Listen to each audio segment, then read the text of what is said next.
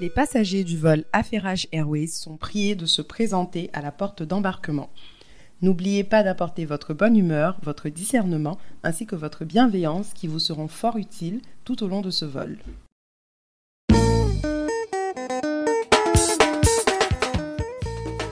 Bonjour et bienvenue à tous dans le 24e épisode de Affairage Airways. Je suis Aïsata. Et moi, c'est Laurence. Nous avons le plaisir ou le, euh, la tristesse, ou peut-être un gentil mélange des deux, de vous annoncer que ce sera le dernier épisode de la saison 3. Donc, euh, ça fait quoi? Ça fait maintenant deux ans, n'est-ce pas, Laurence? Mhm. Environ deux ans Mhm. qu'on est dans l'aventure. Bon, un an et demi, ouais. Et comme toute chose, toute bonne chose tire à sa fin, cette saison tire à sa fin. On va prendre une bonne pause pour, euh, pour se reposer parce que je pense que ça a été une année très euh, chargée pour chacune d'entre nous. Ouais, une saison très compliquée. Saison très compliquée, ça se voit sûrement dans la régularité des épisodes. Franchement, les gars, c'était chaud. C'était la jungle. Ça sortait comme ça sortait. Je pense que chacune d'entre nous a déménagé dans un nouvel environnement. Euh, Chacune d'entre nous étudiait. Euh, Laurence, en plus, étudiait, travaillait aussi. Euh, c'est- c'était intense. Là, même le jour où je vous parle, c'est le dernier épisode d'Affaires Airways et c'était aussi mon dernier jour de cours dans la première année de mon master. Et vraiment, j'ai hâte à l'été pour me reposer un peu, même si j'aurai un stage là, mais j'ai hâte. Et tu n'as pas mentionné si tu commences les examens demain. Donc, euh, Oui, voilà. franchement, je commence on les est examens vraiment. Hein. Vraiment. Examen demain. euh, ensuite, il y a des projets de groupe et tout jusqu'à la moitié du mois de mai. Donc, Seigneur, le traumatisme est encore vivant. Pardon. je te jure, je te jure. Franchement, en plein milieu de. On a déjà commencé à avoir des Mm. réunions de groupe avant que le vrai projet ne commence. Honnêtement, en plein Mhm. milieu de certaines réunions, je me suis dit, mais en fait, je me rappelle de ce que je n'aimais pas. Genre, il y a des gens, je les écoute, ils m'énervent. Ils racontent Ouais. n'importe quoi, les dynamiques de groupe et tout. Je mode, groupes sont compliqués. Et c'est fou parce qu'en fait, je pense que c'est vraiment ça, une des différences fondamentales entre étudier en Occident et étudier euh, euh, en Afrique. Je sais pas si les... ça a changé un peu en éducation, mais je trouve que quand même en Occident, il y a beaucoup de travaux en équipe. Mais c'est un truc, c'est abusé en fait. Ouais, vraiment. Chaque cours, tu as au moins deux, un ou deux projets en équipe. Est-ce que c'est forcé? Vraiment. Est-ce que c'est forcé? Parce qu'en entreprise, tu travailles. Est-ce que tu travailles autant en équipe que ça, même en entreprise? C'est Bah, exagéré en fait. Je trouve que ça dépend de ton emploi, mais parce que Mhm. moi, je travaille quand même beaucoup en équipe. Et là où j'avais la Mhm. chance mon- dans ma toute dernière entreprise, c'est que la majorité du temps, pas tout le temps, mais la majorité, j'avais des équipes qui étaient bien. Mais là, Mhm. dans mon projet actuel, je regarde les gens là, je dis franchement, ça aurait pu être des gens avec qui je travaillais. Et puis, c'est des dynamiques que Mhm. j'allais devoir gérer au travail. Gérer. Ouais. J'aurais peut-être à gérer dans le futur parce que ce sont des gens qui vont se retrouver dans. sur euh, le marché du travail, malheureusement pour nous. Non, je blague. Non, mais vraiment, parce qu'il y en a, il y en a un, je sais pas, si- on est dans un master professionnel, on a tous travaillé euh, plus de trois ans, Mhm. moi j'ai travaillé presque six ans. Le mec, il dit des trucs, je dis, mais est-ce que tu as déjà travaillé, toi, dans ta vie? Est-ce qu'on peut aimer perdre le temps des gens comme ça? Non. Ah, je sais pas, peut-être s'il y, a- il y a le réseau pour entrer dans l'école sans travailler. On ne sait pas, chacun a son réseau, son couloir. Chacun a son réseau. Mais il est intelligent, je ne vais pas lui enlever son intelligence. Hyper intelligent, mais chiant. Hum, moi, je vois le genre. Mais bon. D'accord. Bon, mais on va quitter Boston et les problématiques d'Aïsata. Oui, on quitte mes problématiques. On va en Afrique. pour, On va euh, en Centrafrique. en Centrafrique. Euh, en Afrique centrale. Maintenant, tu vas dire qu'on part trop du Cameroun. Mais bon, on va, on va, on va chez, nos voisins. C'était vraiment la saison de la Côte d'Ivoire, du Cameroun et de l'Afrique centrale, en fait. Euh, mais bon, pour les prochaines saisons, on va essayer de gérer l'Afrique de l'Est, là. Mais bon. Euh, donc, en Afrique centrale, qu'est-ce qui se passe? Essentiellement, aujourd'hui, euh, donc 27 avril, la Centrafrique a officiellement adopté le Bitcoin. Bitcoin. Je ne sais même pas comment prononcer ça. Le Bitcoin, Bitcoin. comme, euh, comme euh, monnaie, euh, comme sa monnaie officielle, aux côtés du franc CFA. C'est pas nécessairement Ah. qu'ils vont se débarrasser du franc CFA. En tout cas, c'est frais. hein. Donc, ça, ça sort de la boulangerie. La nouvelle sort de la boulangerie. Là, là, là, là, là. Donc, peut-être les détails encore ne sont pas Les exacts, mais en tout cas, Les copilotes les plus affairés du monde, avec les scoops du moment. affairés, quoi. Donc, du coup, c'est ça. Donc, en fait, ils ont adopté le Bitcoin comme euh, monnaie officielle. Ça va être à côté du franc CFA. En même temps, ils ont légalisé, bien évidemment, l'usage de tout ce qui est crypto-monnaie. Mhm. Et ce que je trouve un peu curieux, c'est que ça a été adopté à l'unanimité. Intéressant. Mais qui a eu unanimité là? Quel... Qui a voté? L'Assemblée nationale. L'Assemblée nationale. Dans l'Assemblée nationale. Donc, ça a été adopté. En fait, c'est un projet de loi qui avait pour but de régir en fait, tout ce qui est crypto-monnaie dans le pays. Donc, ça a été adopté à 100%. Et du coup, la, la Centrafrique devient le premier pays africain à, justement euh, euh, utiliser la, la crypto-monnaie officiellement. Dans ce cas-ci, on parle, on parle du Bitcoin. Et en fait, les gens sont en train de dire, bon, c'est une manière peut-être progressivement de commencer à sortir euh, du franc CFA progressivement. Donc, on attend de voir comment la BEAC va, va réagir par rapport à ça. mais de toute façon, en tout cas, c'est passé. Du coup, bon, c'est vrai qu'il y a plein de questions qui se posent en ce moment en termes d'implémentation, d'un point de vue concret, comment ça fonctionne, parce que tout ce qui est crypto-monnaie est, quand même euh, est quand même vu comme monnaie digitale dans un pays qui est considéré comme euh, un des plus pauvres dans le monde, dans un pays où justement taux de corruption très très élevé. Donc en fait, il y a beaucoup de questions autour même du pourquoi ça arrive maintenant. Donc euh, certaines rumeurs disent que c'est pour contourner les sanctions qui ont été appliquées à la Russie, parce qu'en fait la Centrafrique est très très proche de la Russie. Mmh. c'est justement la Russie qui protège leur président en ce moment parce qu'on a essayé de l'enlever du pouvoir euh, en 2020 et il a appelé Moscou au secours. Je pense qu'il y a le, des, des, groupes paramilitaires russes euh, là-bas. Leur partenariat avec la Russie pourrait aussi expliquer pourquoi ils décident d'adopter euh, le, Bitcoin. Mais bon, c'est pas confirmé.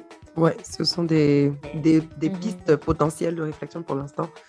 En fait, honnêtement, à part le partenaire avec la Russie, j'ai du mal à comprendre qu'est-ce qui aurait pu les pousser à faire, à adopter ce genre de loi parce que mhm. Si on pense aux pays les plus susceptibles d'adopter ce genre de nouvelles technologies, je pense pas que la Centrafrique aurait été le premier sur ma liste. Mais en même temps, mhm. dans cette affaire de Bitcoin là, même je pense le premier pays à légaliser l'utilisation du Bitcoin, je pense c'était le Salvador, El Salvador. Mhm. Donc franchement, ça a l'air d'être... C'est le seul actuellement, ouais. Ah, c'est toujours le seul. Donc la Centrafrique, je suppose, est le deuxième à les rejoindre. je suppose que c'est des pays qui sont prêts à prendre des risques. J'ai aussi envie de dire que souvent quand tu es, et, je ne veux pas dire ça de manière méchante, hein, mais à des fois, mhm. euh, c'est plus facile de prendre des risques quand on a moins de choses à perdre. À perdre, oui, oui, oui. Donc, euh, euh, donc je peux comprendre. Je suis d'accord, mais en fait, je pense que. prennent ces risques-là. Je pense, je pense que l'avantage du Bitcoin, c'est vraiment le fait que c'est une monnaie qui n'a pas de frontières, c'est une monnaie globale, c'est une monnaie mhm. décentralisée et tout ça. Et du coup, euh, tu ne dépends pas nécessairement d'un autre pays. Donc, en fait, par, exemple, si la Centrafrique utilisait, je sais pas moi, les dollars américains, alors ils dépendent de l'économie américaine. Euh, du coup, c'est pas idéal parce que quand l'économie américaine est forte et que ton pays est un pays émergent ou très pauvre, alors tu mhm. galères, tu vois. Du coup, euh, je pense que c'est peut-être ça l'avantage de la monnaie, c'est que tu ne dépends pas, dans, dans, dans, leur cas, ils ne dépendent pas de, ce qui se passe en Afrique centrale. Je suppose que mhm. c'est probablement ça. Et ils n'ont pas de dépendance aussi par rapport aux conditions du marché dans leur propre pays. Donc, du coup, je pense que c'est peut-être euh, ça qui est avantageux. Maintenant, je me dis que comme le Bitcoin, mon problème avec cette monnaie-là, c'est que ça ne repose sur rien. Donc, on peut dire OK, les autres monnaies reposent au moins sur des banques centrales, des institutions qu'on connaît, qui sont déjà vérifiées, certifiées, en qui on a confiance. Le Bitcoin, déjà, on ne connaît même pas qui a créé le bail là. Euh, c'est Satoshi, Satoshi, whatever his name is. Euh, en fait, déjà, on, on, dit un truc qu'on ne sait pas qui a créé. Peut-être c'est même un agent de CIA comme ça qui a créé ça tranquille. Nous, on est là en train de vouloir utiliser ça. Mais je pense que c'est vraiment un des points qui me refroidit un peu sur le Bitcoin. Deuxième chose, c'est que c'est très volatile. Justement parce que ça ne repose sur rien. Bah oui. Ça repose en fait sur, euh, comment dire, euh, sur la, la, demande de, des utilisateurs de Bitcoin en fait. Mm-hmm. une Ça ne repose pas par exemple sur l'or comme d'autres monnaies à l'époque par exemple. Moi, c'est ça qui m'inquiète le plus parce que je pense, je mm. maîtrise encore bien euh, les, les crypto-monnaies. Mais je sais quand même que dans les dernières années, le Bitcoin a eu énormément de chutes en termes de valeur. Et c'est sûr qu'il y a eu une période où ceux qui ont investi tôt dans les Bitcoins ont pu se faire beaucoup d'argent. Mais en beaucoup ce moment, ouais. ça va pas parce que tu as beaucoup de nouvelles crypto-monnaies qui n'arrêtent pas d'apparaître un peu partout, qui elles aussi sont hyper volatiles. Donc, bon, honnêtement. En 2012, là, j'étais un chien, on parler de Bitcoin, là. Et moi, j'étais comme, yo, pourquoi tu me parles de Bitcoin quand je veux juste chop my money, chop my money? En fait, je veux juste danser, en fait. Ouais. Et je regrette. Franchement, hein, parce que si on avait mis ne serait-ce qu'un peu d'argent dans les bitcoins à l'époque, on se, est-ce qu'on aurait les problèmes qu'on a aujourd'hui, Laurence? Est-ce qu'on même aurait pas. nos problèmes actuels Mais je, je trouve que les investisseurs, quand ils ont des bonnes idées, pourquoi tu es en club et tu me parles des sujets sérieux comme ça? C'est pas le bon moment. Donc, du coup, vraiment, j'ai raté une bonne opportunité d'investissement comme ça. Mais Tu vas pas ça, en club parler de Bitcoin? Ça demande aux gens d'être un peu avant-gardistes et puis d'aimer le risque. Parce que Ouais. euh, en 2012, on vient de te dire, ouais, une nouvelle monnaie qui ne repose sur rien, c'est juste digital, il n'y a pas de frontières, etc. Machin. Tu vas regarder les Mhm. gens comme des fous, tu vois. Euh, Ouais. Et puis la vérité est que tu aurais pu mettre ton argent dedans et puis ça allait être un flop. Mais moi, je suis Mhm. de l'avis que dans la vie, tu as plusieurs types de personnes. Dans la prise de risque, là, tu as ceux qui ont un appétit au risque. Donc, quelle que soit leur situation financière et tout, ils vont prendre des risques et puis il y a des fois ça va payer, il y a des fois ça va pas payer.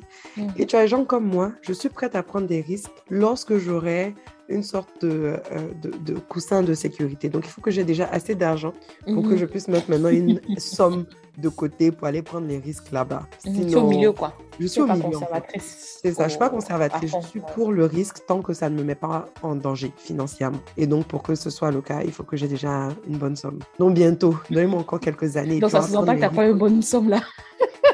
je sais pas, c'est que je sais, c'est que je ne l'ai pas pour l'instant.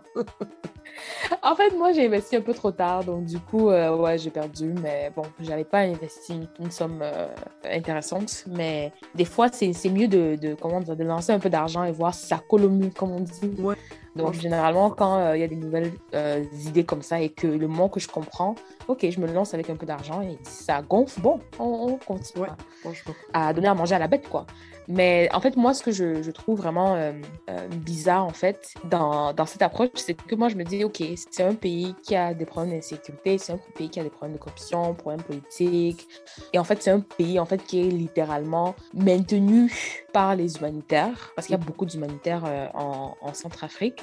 Donc, quand tu introduis, en fait, une monnaie qui est essentiellement digitale, déjà, je pense qu'il faut peut-être distinguer dans la conversation, je n'ai pas de problème avec la technologie blockchain, parce que c'est une technologie super, tu vois.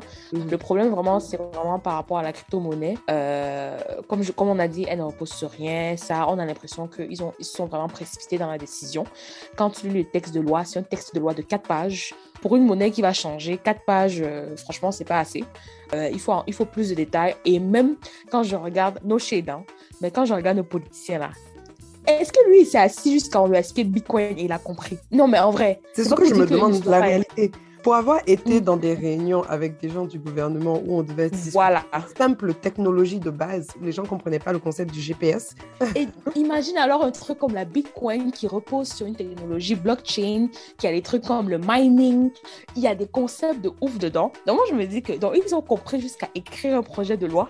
On néglige nos pays, hein, ça se trouve, ils ont fait venir une, euh, une équipe spéciale pour cela, une équipe qui a une éducation C'est là-bas que je voulais étrangère. Mhm. Est-ce que c'est une décision endogène de la Centrafrique ou il y a des influences extérieures par rapport à ça? Donc ça c'est ma première inquiétude en fait parce que donc en fait on veut introduire une technologie ou pardon une, une monnaie qui est probablement mal comprise par les euh, les acteurs qui vont implémenter cette même monnaie là. Mhm. Et en plus de ça, dans un pays où l'adoption du digital, je ne parle pas de smartphone, hein, l'adoption du digital n'est probablement pas ce qu'elle devrait être. À part si ça va fonctionner avec la technologie USSD, un peu comme dans Orange Money dans nos pays là. Mais Mhm. si c'est vraiment... Parce qu'en fait, moi, j'ai vu un peu comment ça fonctionnait au, au Salvador. Peut-être je peux expliquer ça rapidement. Mais en gros, là-bas, eux, ils ont adopté ça avec le- les dollars américains, tu vois. Et comment ça fonctionnait, c'est que quand tu veux acheter quelque chose, donc tu vas à la boutique, il y a un, Q- un QR code, un, un code QR. Tu sors ton téléphone, tu prends ça en photo Mhm. et en gros, tu envoies l'argent de ton propre ton compte. Bitcoin au marchand. Voilà, c'est un peu comme un transfert. C'est un peu comme un transfert, tu Ouais. vois. Mais ça, ça demande généralement soit Internet, soit un USSD. Et avant Voilà. même, tu es loin, tu es loin. Ça demande un Ou un smartphone. téléphone intelligent en haut. Oui, ça demande un smartphone que la majorité des gens n'ont pas en Centrafrique. Voilà, donc je ne sais pas comment ils vont l'implémenter, mais moi, ce que j'ai peut-être trouvé intéressant au, au Salvador, c'était que, un, en fait, ce n'était pas taxé. Donc, il n'y avait pas d'impôt là-dessus. Mhm. Donc, ça, c'était intéressant, probablement pour encourager l'adoption. Deux, c'était instantané. Donc, quand tu payes en Bitcoin, ça, ça arrive là, là, là, un peu comme le cash. Donc, c'est ça l'avantage, mais tu n'as pas les problèmes de monnaie. Euh, pardon, au Cameroun, c'est les problèmes de monnaie, vraiment. Je ne peux pas te raconter combien je paye chaque jour parce qu'il n'y a pas la monnaie. Mais bref. Ouais. Donc, c'est instantané, pas de problème de monnaie.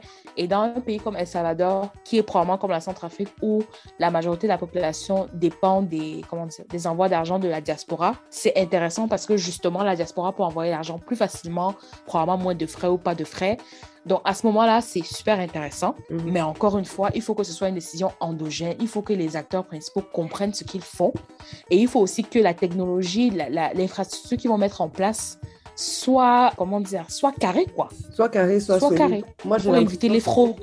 Au- Au-delà des fraudes, oui, les fraudes, et j'ai aussi l'impression que ça va devenir, en tout cas dans les débuts, une monnaie pour les privilégiés. Parce que je pense que l'infrastructure que ça demande, et même le niveau de compréhension que tu dois avoir dans cette technologie-là et dans cette monnaie pour pouvoir l'utiliser, je ne sais pas s'ils vont être capables de disséminer ça à toute la population, ou en tout cas aux centrafricains moyens. Donc, dans les débuts, ça va sûrement être un truc d'élite, où tu auras les politiciens, les riches, etc., qui vont utiliser Bah, les ce sera un truc de jeunes, en fait. En Et- fait, je pense que c'est ça la nuance avec tout ce qui est euh, monnaie digitale, c'est que c'est les jeunes qui adoptent rapidement. Par exemple, dans le cas de El Salvador, justement, ils disaient que parce que leur président est jeune, hein, c'est un yo, comme on dit chez nous. Et du coup, en fait, là-bas, c'était vraiment les jeunes qui ont adopté ça très rapidement.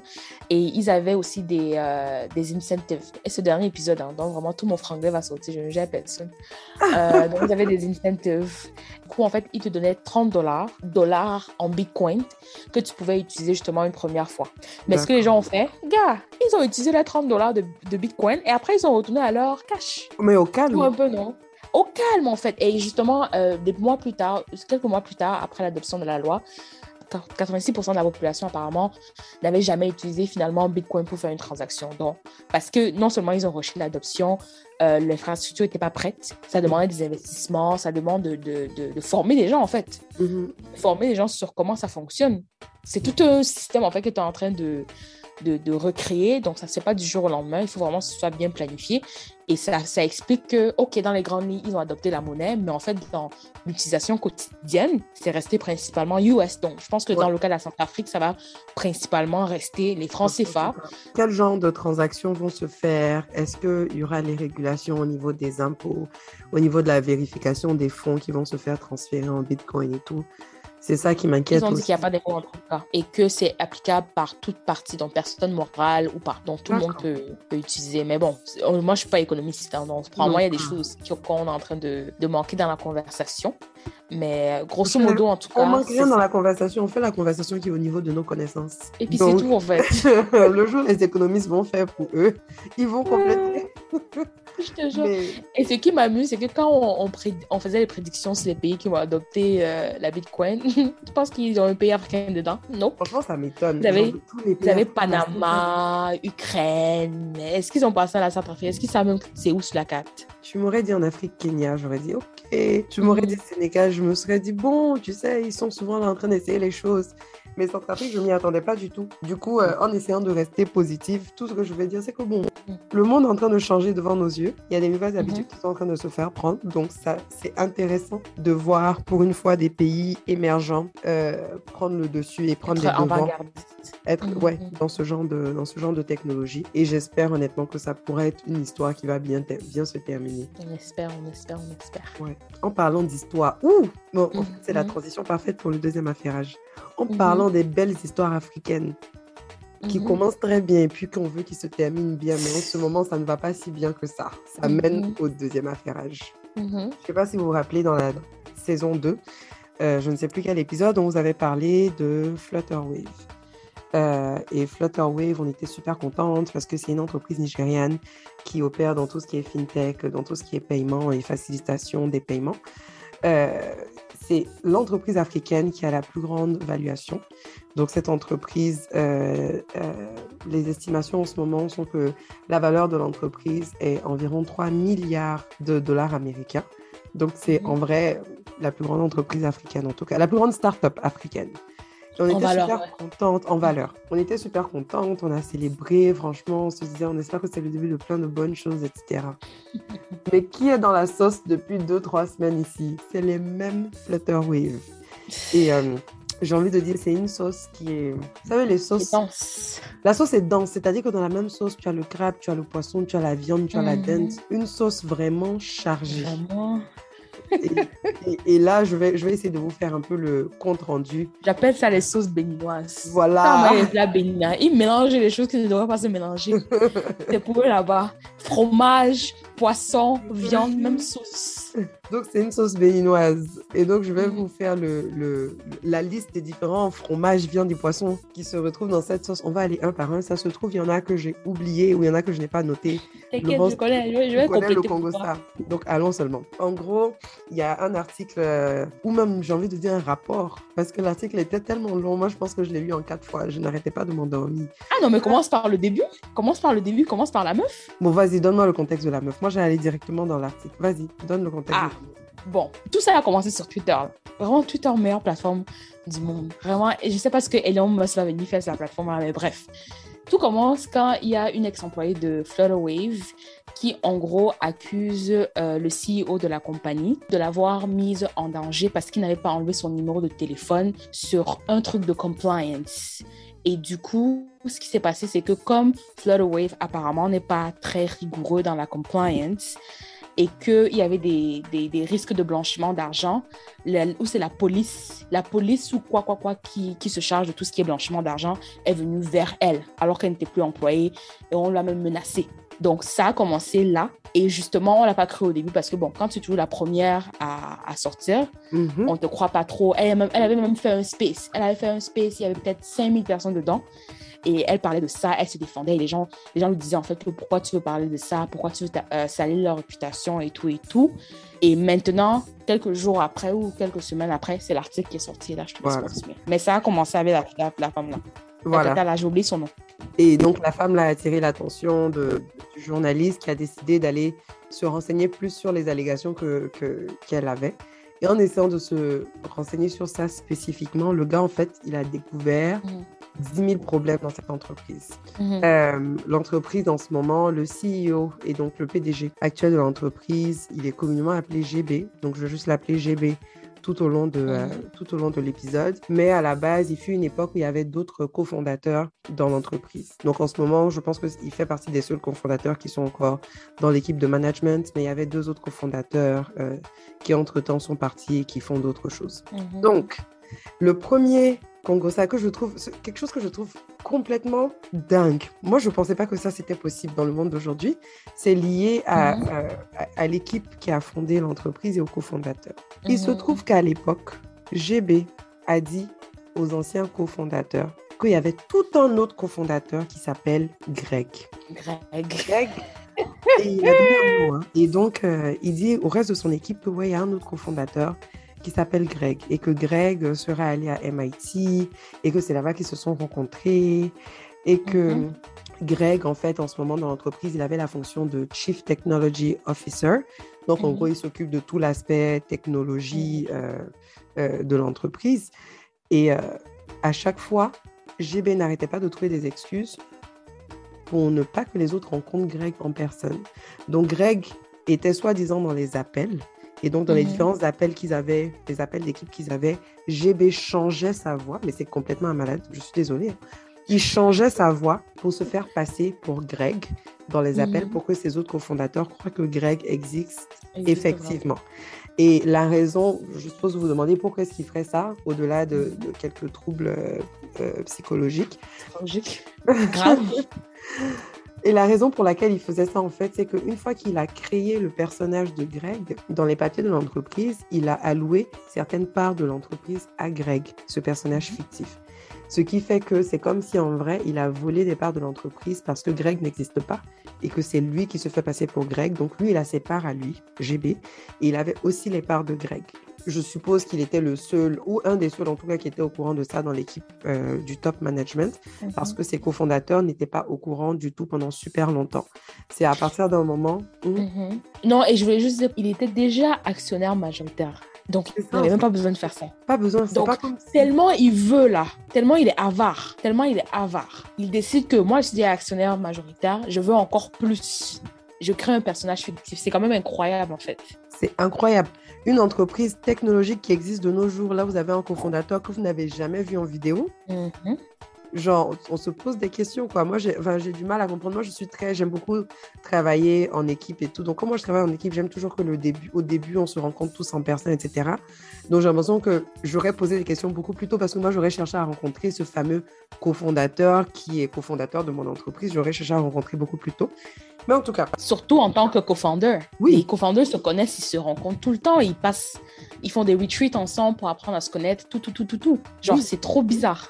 Parce qu'au-delà d'être cofondateur, il était aussi le Chief Technology Officer dans une En entreprise plus. tech. Le Chief Technology Officer, c'est la personne qui est au cœur de ce que vous faites parce que c'est la personne qui va prouver que votre solution technologique fonctionne. C'est la personne qui Mm. gère l'équipe d'ingénieurs. Donc, je comprends pas. en- J'ai beaucoup de mal à comprendre logistiquement, en fait, comment est-ce que ça, ça a pu se passer. Et Ouais. qu'il y a autant de temps qui soit passé avant qu'ils ne réalisent que Greg n'existe Mhm. pas. Genre, on dirait un film de Nollywood, alors que les gars, on parle de l'entreprise, la plus grande entreprise en Afrique en termes de valeur Mhm. plus grand que les MTN et tout ça, en termes de valeur. Bref. Mhm. Valorisation, c'est en tout cas bref. De- oui, en termes de la manière dont le marché, en ce moment, euh, donne de la valeur à cette entreprise. Mhm. Deuxièmement, ça c'est seulement le problème numéro un. Deuxièmement, le même GB, toujours lui, quand il a commencé à travailler sur Flutterwave, à l'époque, il travaillait aussi dans une banque au Nigeria qui s'appelle Access Bank. Oui. Euh, et normalement, euh, au moment où il, où il devait commencer à travailler à temps plein sur Flutterwave pour être, pour respecter en fait la loi, l'éthique, etc. S'il voulait rester dans les deux entreprises, il fallait qu'il prévienne et les gens qui ont investi dans Flutterwave et son équipe et les gens de Access Bank. Et ensuite, chaque partie allait regarder pour voir s'il y a une affaire de conflit d'intérêts, etc. Le mec, il a prévenu personne. Il a continué à travailler chez Access Bank sans dire à qui que ce soit. Mhm. Donc, quand tu es dans les situations où tu ne dis pas aux gens que tu travailles encore quelque part, en tout cas, quand tu commences à cacher des informations, c'est que tu sais que ce que tu fais n'est pas bien. Bien Et sûr. donc, il a continué à travailler et chez Access Bank et à pratiquement à plein temps euh, chez Flutterwave. Et ça fait qu'aujourd'hui, il est accusé d'avoir utilisé ou d'avoir profité de sa position à Flutterwave, à Access Bank pour pouvoir faire profiter Flutterwave. On est d'accord que Access Bank, c'est une banque qui a accès à un certain réseau euh, d'investisseurs C'est une des plus grandes banques du Nigeria, en fait. c'est ça. C'est la plus grande banque du Nigeria. Donc, euh, tu es très connecté. Tu as accès à la haute de la haute.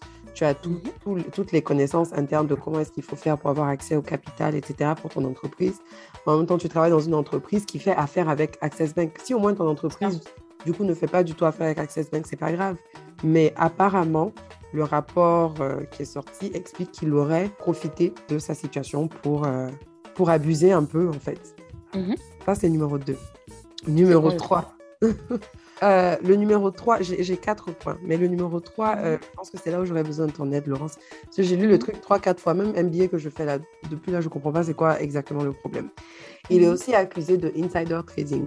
Mhm. Et donc, apparemment, il aurait, si j'ai bien compris, il aurait vendu des parts de l'entreprise à des employés à un Mhm. prix qui est différent que le prix du marché. Exact. Et, je, le, le- et la manière dont il aurait fait ça, je suppose qu'il il se serait fait des profits en citant un prix différent que le prix du marché. Et donc, il a fait des profits illégaux en vendant euh, les parts aux employés au mauvais prix. C'est bien cela. En gros, il te le vend plus bas, exactement. Oui. Mais s'il te vend la part plus bas que le prix du marché, comment est-ce que lui se fait de l'argent? Non, il te l'achète, pardon. Donc, en fait, Ah. déjà, il y, a- il y a eu deux problèmes. Il y a un problème où une employée se plaignait qu'elle était censée avoir des parts qu'elle n'a jamais eues. Ça, c'était la première chose. Et, la deuxième Avant, que je t'interrompe, donner du contexte, dans l'entre- dans l'industrie tech et des startups en ce moment, un des plus grands moyens de rémunération au-delà du salaire, c'est l'attribution des parts de l'entreprise. Parce que les startups sont petites, elles ne font pas beaucoup d'argent. Donc, en général, ton salaire en termes de cash est plutôt bas. Et on te donne des parts de l'entreprise pour que, au-delà de te sentir comme un propriétaire de l'entreprise, pour pouvoir travailler au maximum et tout, pour que tu puisses en fait récupérer l'investissement de temps, d'énergie que tu as mis dedans une fois que la startup va, va réussir en fait dans le futur. Exactement. Du coup, je te laisse Ah, continuer. tu es en train continue. d'expliquer. Ah, c'est ça. Donc, je disais en fait qu'il y avait des employés qui. En tout cas, une employée qui est sortie et qui a, mentionné qu'on lui avait promis des parts de la compagnie qu'elle n'a jamais eues. Donc, ça, c'est la première chose. Et la deuxième chose, c'est que quand on te donnait les parts, au moment de vendre, c'est là justement que euh, on ne te donnait pas la, à la valeur que tu étais censé avoir à la vente. Moi, c'est comme ça que euh, je l'ai compris. Mhm. On t'achetait ça à un prix de pardon. C'est lui qui dicte le prix. Donc, Flutterwave ou GB qui, qui donne le stock ou qui partage les stocks à ses employés, au moment du rachat ou au moment de la vente, il te rachète ton stock, ton, ton stock oui, ton- ou ton option, peu importe, à une valeur dérisoire. Et tu ne peux pas dire non. Ils n'ont pas encore fait leur, fait leur IPO. Donc, Non, pas encore pas le en bourse. Le seul moyen de connaître le prix de l'entreprise, c'est d'être, euh, de souvent parler avec les investisseurs, etc. Et puis en général, on compte sur l'honnêteté des managers, des PDG, etc. pour citer le bon prix. parce qu'ils ne sont pas encore sur les marchés financiers. Exactement. C'est exactement ça.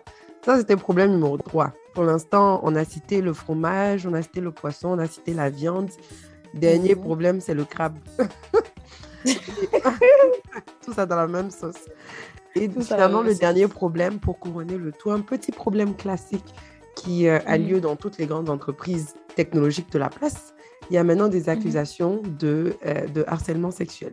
Ah, mais ça, c'est ça, c'était indispensable à cette affaire-là. Bah oui, ça ne pouvait pas que manquer. Vous pouvez C'est naturel, en fait. Ça va de soi. Ça va de soi, vous allez faire tout ça et ne pas harceler sexuellement les Quand femmes. même. Non, mais quand quand, même.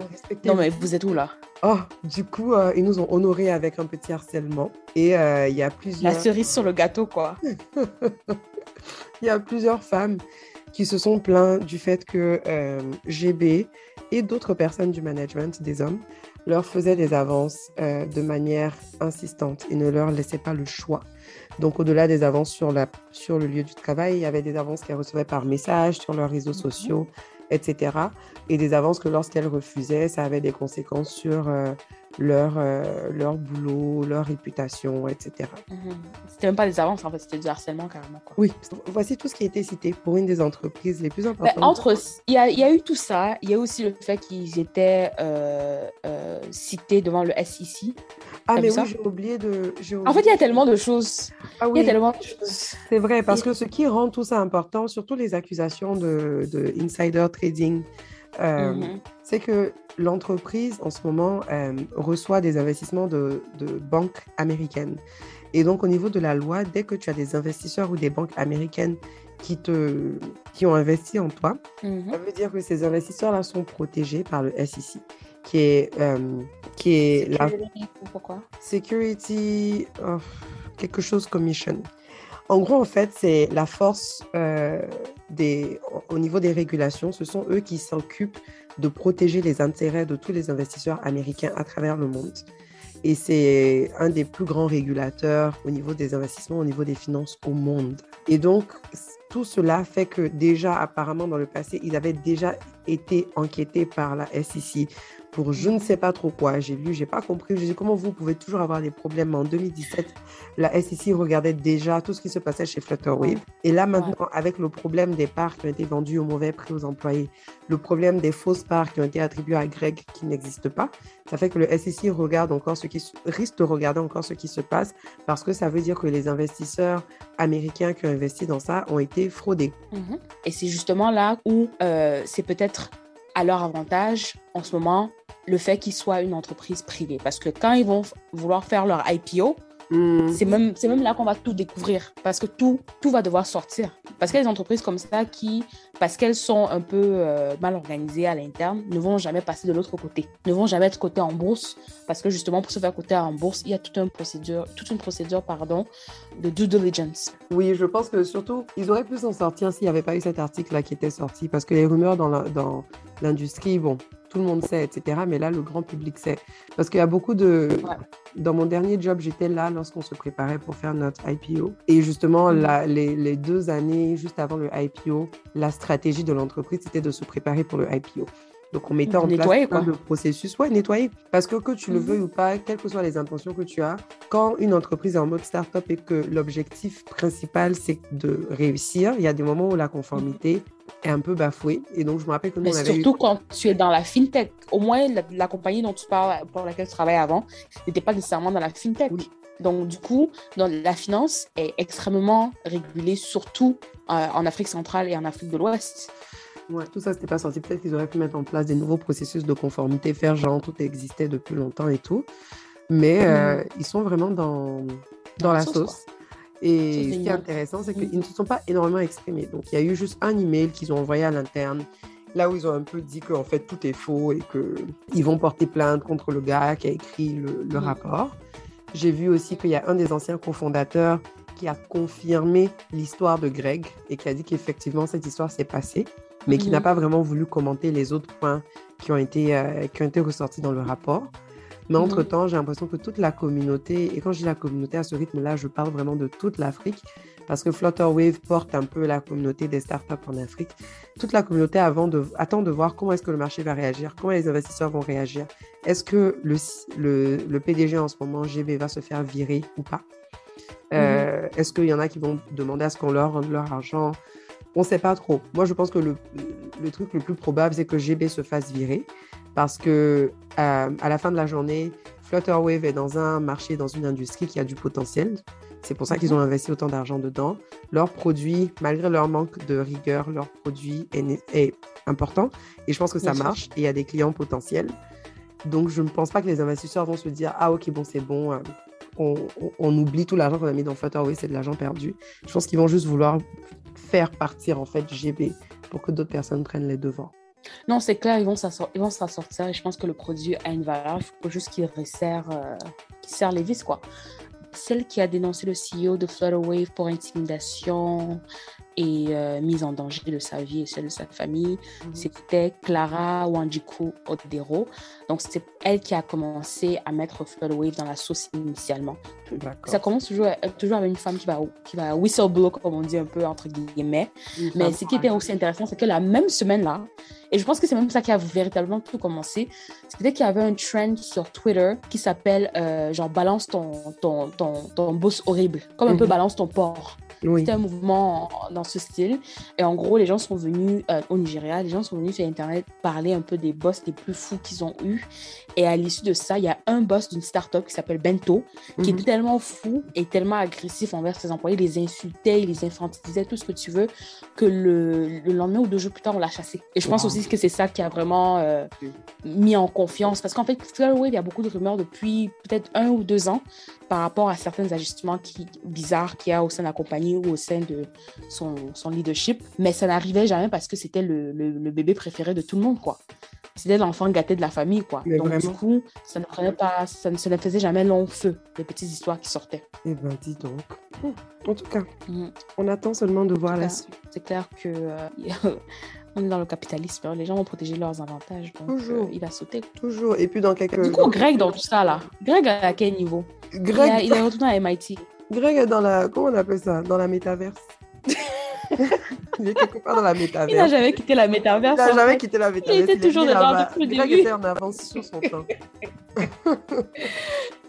en tout cas, c'est un peu ça.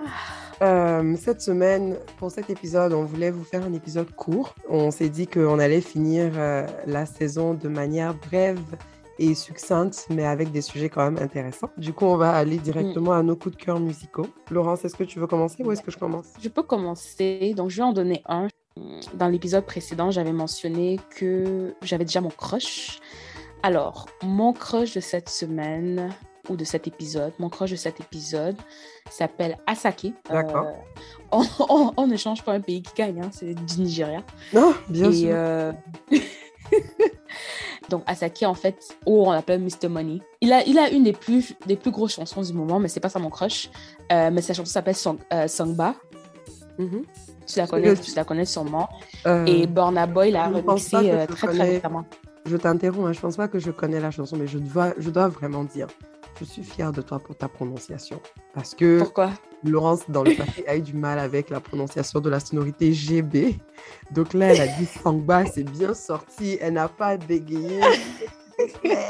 Tu sens que la est rentrée au bled, en fait. Elle est de on évolue, on évolue, on évolue.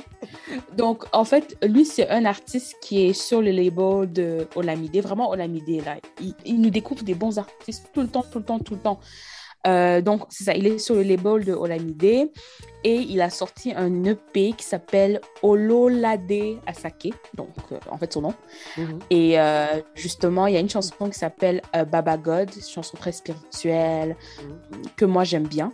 Mais comme je dis vraiment, la chanson phare de l'album que tout le monde connaît, c'est Songba. Et quand, quand Burna Boy décide de se mettre sur le remix, tu sais que c'est vraiment un hit, quoi.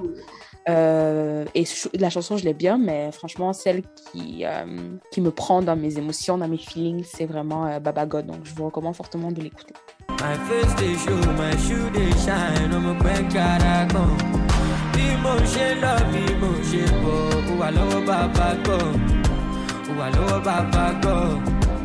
Voilà, à toi. Super, on va aller écouter. Euh, avant que je donne mon crush musical, je me rends compte que j'ai quelque chose à dire en concernant la musique. C'est pas mon crush. C'est pas mon crush. Mm-hmm. Mais j'aimerais que Taiki, là où il est là-bas, mm-hmm. hein, j'aimerais qu'il s'excuse. Parce que ce qu'il nous a fait, ce n'est pas bien. il y a quelques semaines, Taiki a mis des photos sur son Instagram d'un baby shower. Ah ouais. Euh, tout le monde se posait des questions mais en mode what Taiki a une femme, Taiki a une baby mama, Mhm. qu'est-ce qui se passe? Sa femme vient d'accoucher et franchement il a, il a, il nous a tous bernés. À un moment donné on s'est tous dit ah waouh en Ah fait non, il nous a vraiment fait ça. On n'est pas au courant de sa vie etc. C'était fake. Hier le gars a sorti un clip. Fake. Le clip est magnifique by the way. Le Mhm. clip est très bien Mhm. fait. C'est une très belle histoire. Ça Mhm. donne encore de l'espoir et tout. Mais euh, Tu veux sortir ta sollicitude. il faut me respecter. mais euh, je ne suis pas une des. Je suis pas haut placée dans la fanbase de Taiki, mais j'ai vu beaucoup de ses fans, en tout cas hier, qui étaient tellement fâchés, qui étaient en mode, il nous a vraiment fait ça, il nous a blagué et tout, bref. Donc, en vrai, je pense que ce message est surtout un message de soutien aux fans de Taiki qui se sont sentis Mhm. trahis par ce petit jeu qu'il a fait. Ça va aller, ça va aller. Il sur le marché, il sur le marché. En tout cas. Maintenant, mon Des crush, fois, je me dis, quand les fans, quand les fans veulent que leurs artistes préférés soient sur le marché, est-ce que c'est le marché, c'est un marché auquel tu as accès c'est ce qui me tue en fait. Parce que moi, il y a des filles que je connais, elles ont des gars depuis trois ans. Donc, pourquoi t'as Mhm.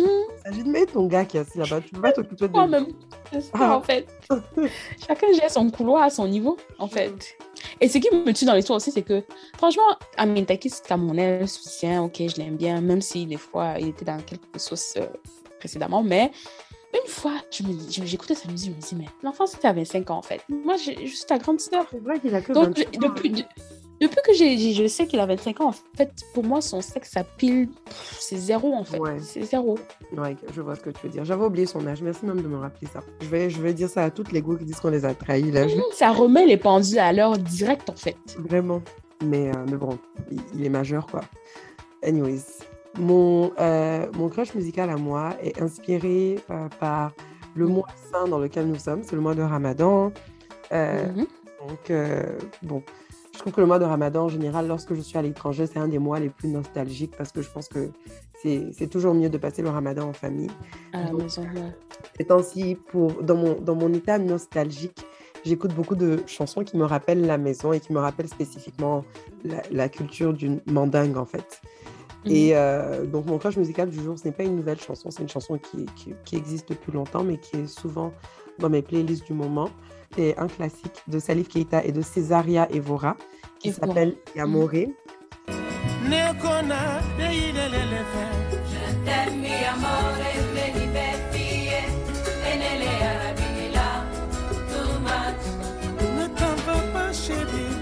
En fait, chaque fois que j'entends cette chanson, c'est limite comme si j'ai des frissons, ça me ramène tout le temps. J'ai une image de genre de moi, la famille, tous ensemble, en train de passer des, des bons moments, tous dans nos boubous, etc. Donc, euh, c'est le crush du moment au vu de la période dans laquelle, euh, dans laquelle nous sommes.